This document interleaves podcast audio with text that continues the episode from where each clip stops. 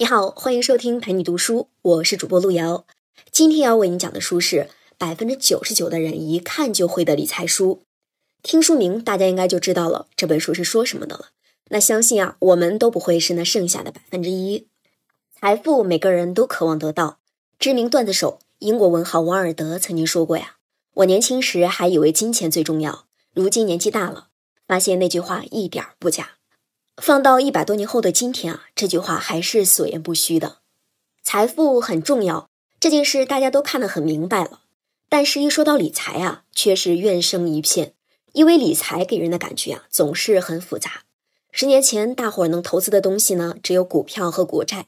现在好了，除了股票和债券，还有基金、理财产品、黄金、外汇等等等等。那基金呢，还分股票型基金、债券型基金、QDII 基金。指数型基金等等，还没把这些投资品种弄清楚呀，就已经晕头转向了。所以有很多人仅仅是把钱存在银行，原因呢，就是他们觉得理财啊太复杂了。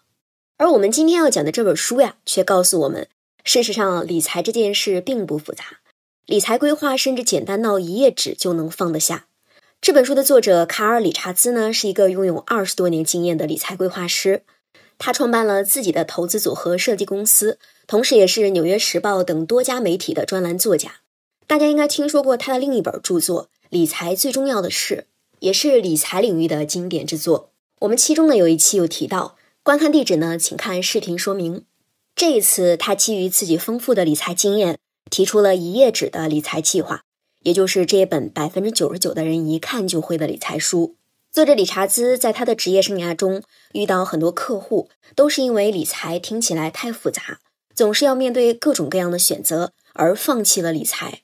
于是呢，他就决定写这本书，把理财这件事简单化。其实理财一页纸就够了，这是不是很颠覆我们对理财这件事的认知呢？那接下来我们就从怎样制定理财计划和怎样投资这两方面跟您说一说理财这件事儿。有人就说了，理财不就是投资吗？投资想要成功可不太容易哦。作者却说这样想就错了。其实理财的起点不是投资，而是要弄清楚自己到底追求什么，最看重什么。说的形而上一点，就是明确自己的价值观。有了价值观，后面的计划制定啊和执行就容易多了。怎么做呢？你只需要做一页纸的理财计划。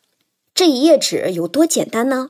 它只包括三个方面的内容：第一，钱为什么重要；第二，对财务目标的预估；第三，要偿还的债务金额。我们先来看看第一个问题：钱对你来说为什么重要？弄清楚了这个问题，我们就找到了关键所在，也就明确了你的价值观。在这个基础上，理财计划的制定和执行就是水到渠成的事情了。那钱为什么重要呢？钱当然重要，干嘛不得花钱？也许这个问题听起来有一点莫名其妙啊，但恰恰是这个听起来很简单的问题啊，能够让你发现自己内心最深处的渴望。这个环节的重要性呢，就像医生问诊一样。想想看啊，你去医院看病的时候，医生如果没检查就开了药方，你能满意吗？你应该会提出反对意见吧？医生的诊断程序啊，应该是仔细的询问你的身体状况，让你做一些必要的化验。基于这些情况才能下结论，理财也是一样的。搞清楚钱为什么重要，就是在为财务状况做体检。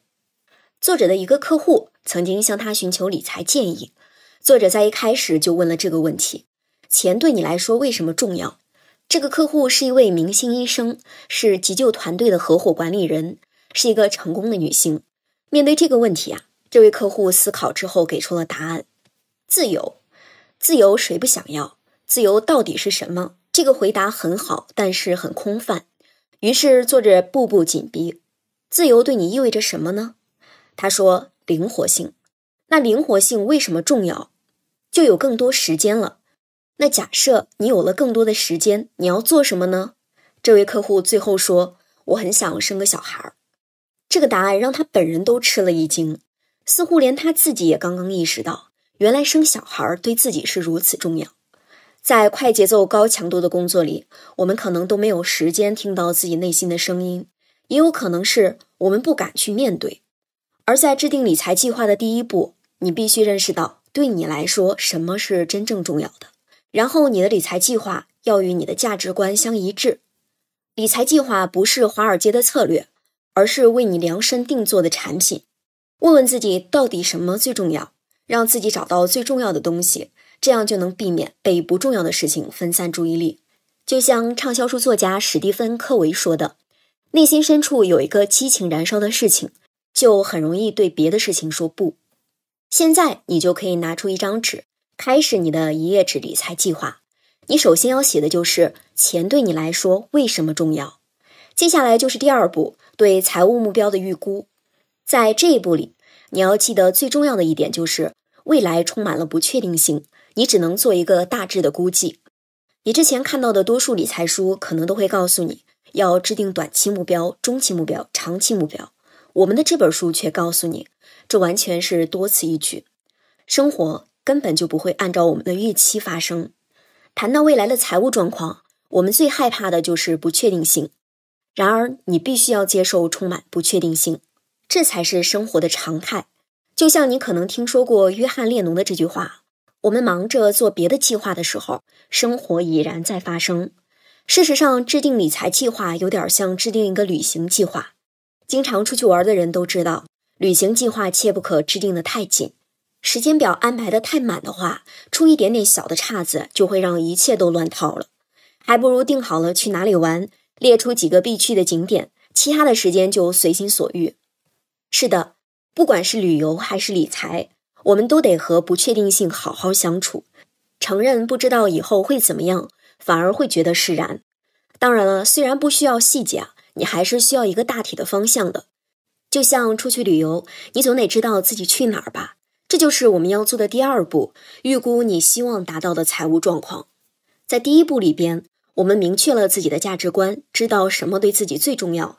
在第二步中，我们就可以在价值观的指引下，按照事情的重要程度和紧急程度，定出几个目标。别紧张，这些目标不是一成不变的，它们可以随着你的生活状况适时的调整。也许你现在的目标是。五年后换一辆宝马，四十五岁前环游世界，六十岁前退休。每一件事情大概需要花多少钱？让我们大概估算一下：一辆宝马五系需要五十万，环游世界需要一百万。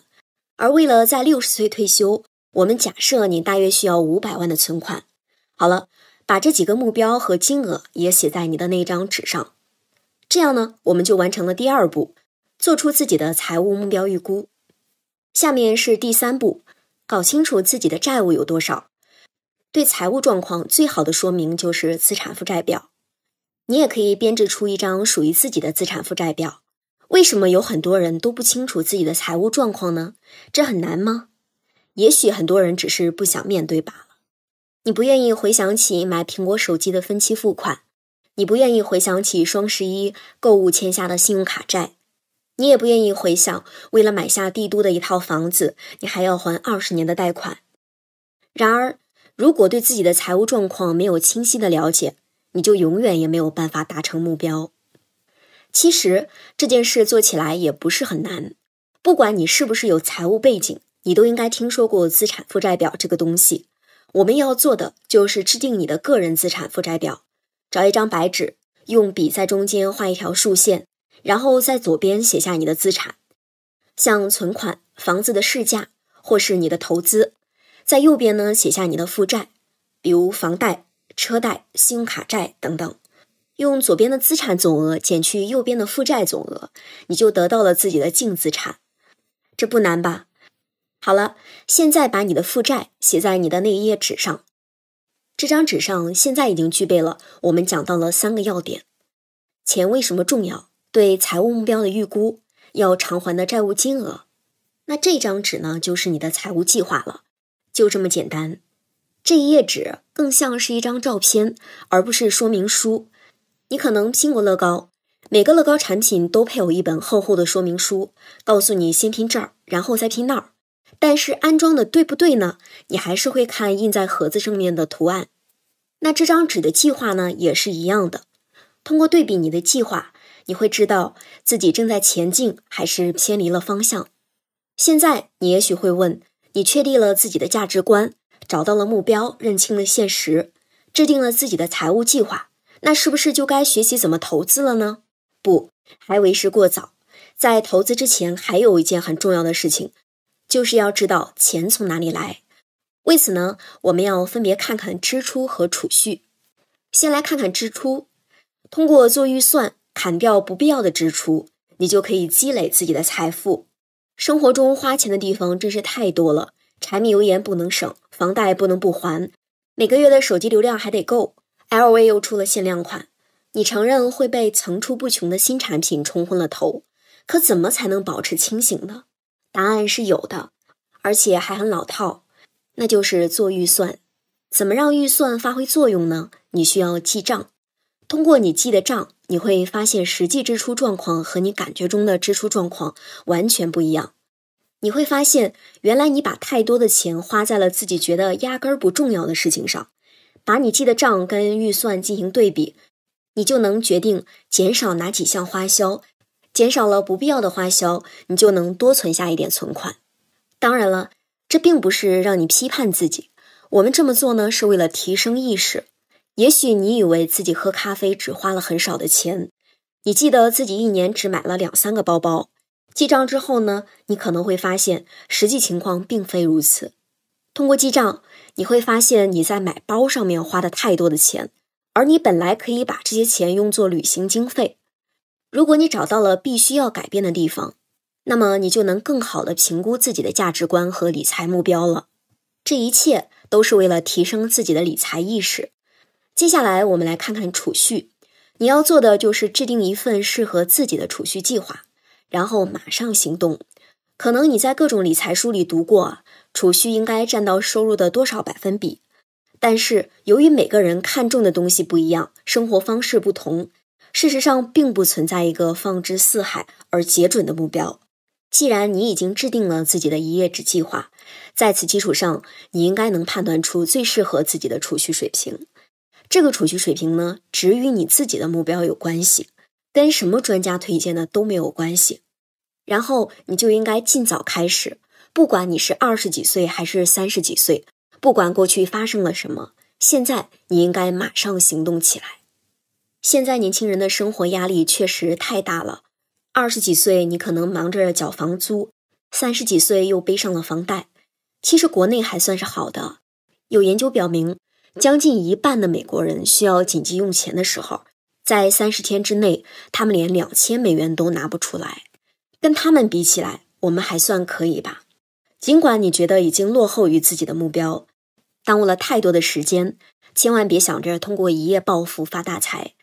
那种事儿啊，实现的可能性微乎其微。你需要做的就是从现在开始储蓄。钱从哪里来说清楚了，我们终于可以看看到底要怎么投资了。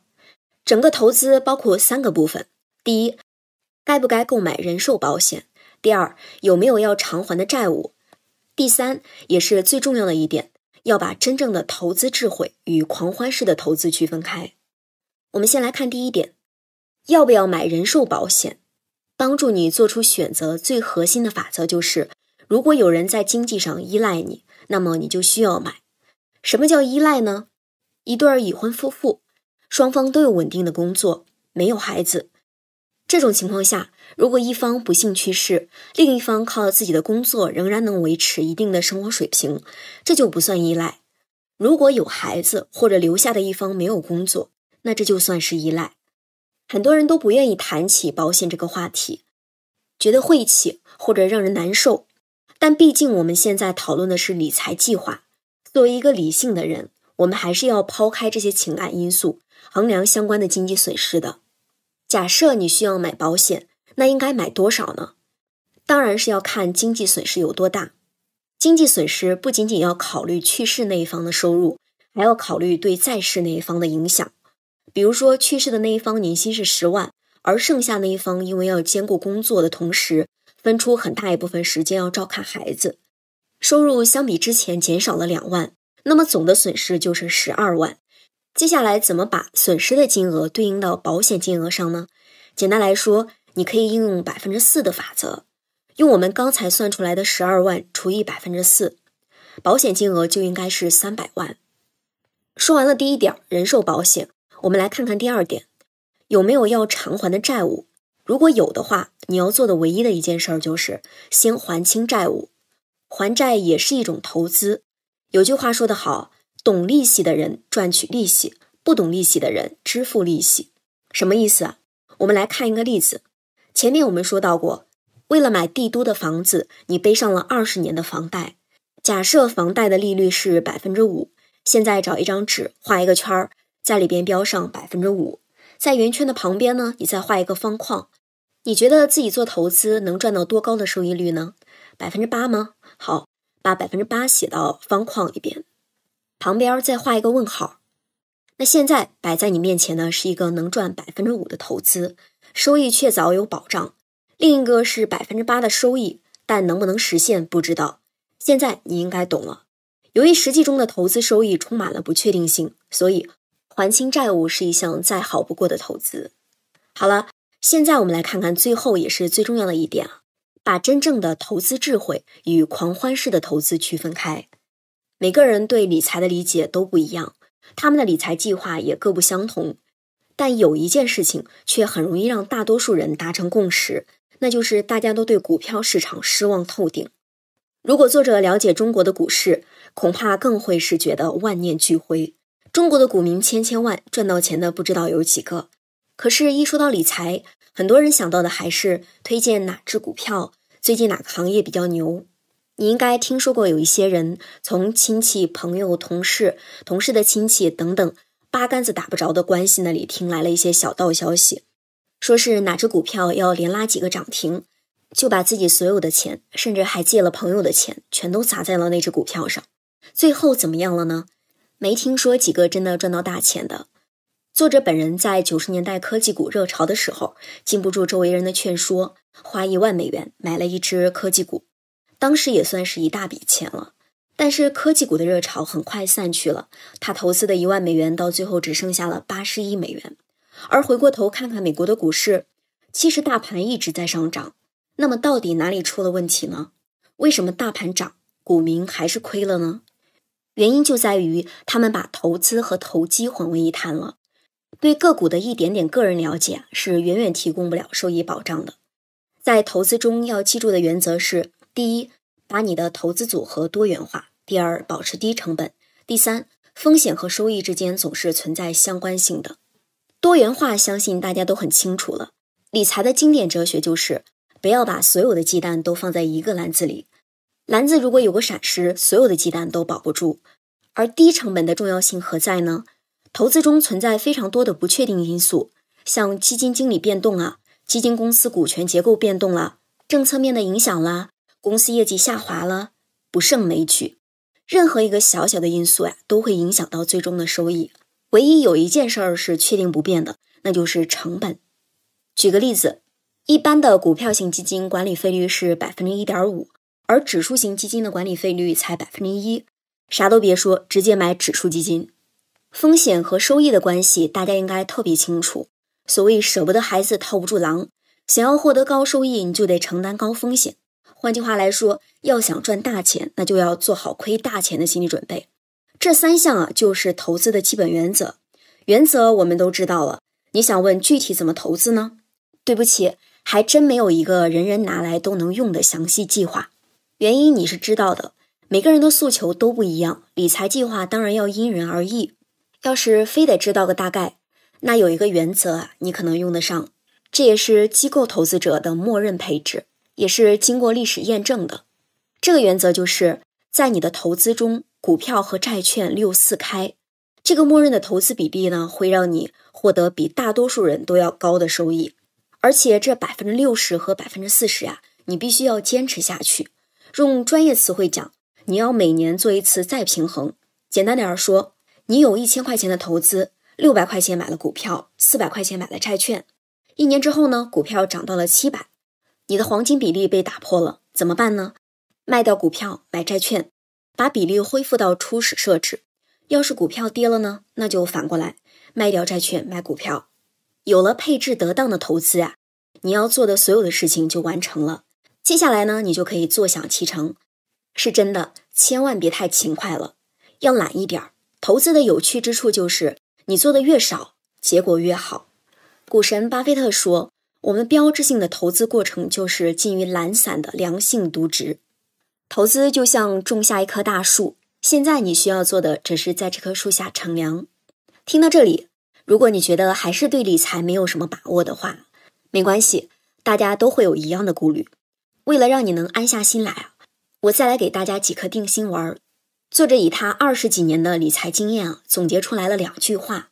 如果把这两句话放在心里，会给你带来一些行动的勇气。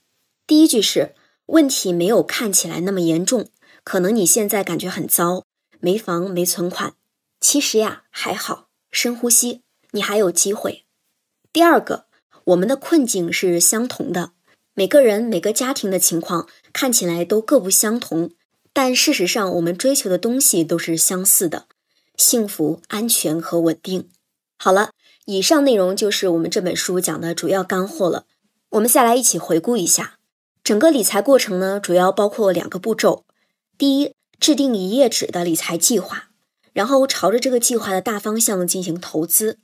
这一页纸的计划的内容呢，你可以根据生活里的变化不断调整，但是它的组成部分呢，始终是不变的。要写下钱对于你的价值所在，要写下你估计的目标以及你要还的债务，这几个项目将作为你的旗帜，在你的投资道路上指引方向。你要少花钱多存钱，这样才能有钱可投资。投资的第一步是考虑人寿保险的必要性，然后把能还的债务还上。最后，你要做一个理性的投资者，坚守自己的价值投资理念不动摇。如果你全能做到，相信你一定能实现自己的理财梦。感谢关注陪你读书，欢迎点赞分享，同时可以打开旁边的小铃铛，陪你读书的更新会第一时间的提醒你。我是主播路遥，我们下次再见。